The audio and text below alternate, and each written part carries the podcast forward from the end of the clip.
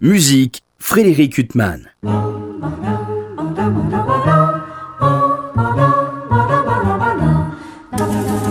Bonjour, il revient les 5 et 6 février prochains à la Philharmonie de Paris et son retour est toujours une fête quelle que soit l'œuvre qu'il interprète.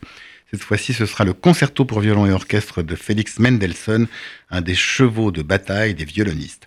Un concerto qu'il a très rarement donné à Paris et dont on attend bien sûr avec lui une interprétation mémorable. Je veux parler du violoniste Gil Shaham. C'est un grand artiste aussi admirable qu'émouvant et qui suscite une immédiate sympathie. Il est venu à Paris récemment avec l'Orchestre de Paris et ce fut inoubliable. Ce sera à nouveau avec l'Orchestre de Paris qu'il reviendra, dirigé par celui qui fut son chef durant quelques années, Christophe Eschenbach. Il y a les très bons violonistes, et on peut en citer beaucoup, mais il y a les violonistes exceptionnels, ceux qui possèdent quelque chose d'incompréhensible, un son immédiatement reconnaissable et qui dégagent une émotion immédiate. Il y en a très peu, nous avions jusque récemment Yitzhak Perlman, heureusement toujours bien vivant, mais qui à 70 ans passés se consacre plus à la direction d'orchestre.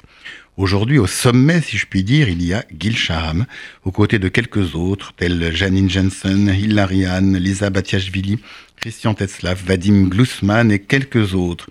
Au même programme, nous aurons droit à la symphonie fantastique de Berlioz, qui est un des chevaux de bataille de Christophe Eschenbach, le chef d'orchestre.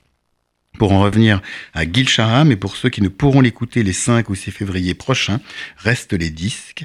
Heureusement pour ses fans, disques dont j'aurais compris que je suis un des fans. On lui doit de magnifiques enregistrements aux côtés de sa sœur, la pianiste Orly Shaham, notamment des œuvres de Gabriel Fauré, de Dvorak, mais également des œuvres d'inspiration hébraïque, avec un fort beau disque intitulé Nigunim, disque tout à fait essentiel bien évidemment. Gil Shaham a également créé son propre label discographique Canary pour lequel il vient d'enregistrer les sonates et partitas de Bach, une pure merveille. Et puis des enregistrements plus anciens pour le label Deutsche Grammophon, dont un merveilleux concerto de Brahms avec Claudio Abado et bien d'autres disques. Quant à moi, je vous retrouve dimanche prochain à 23h pour une nouvelle interview. Bonne journée sur RCJ.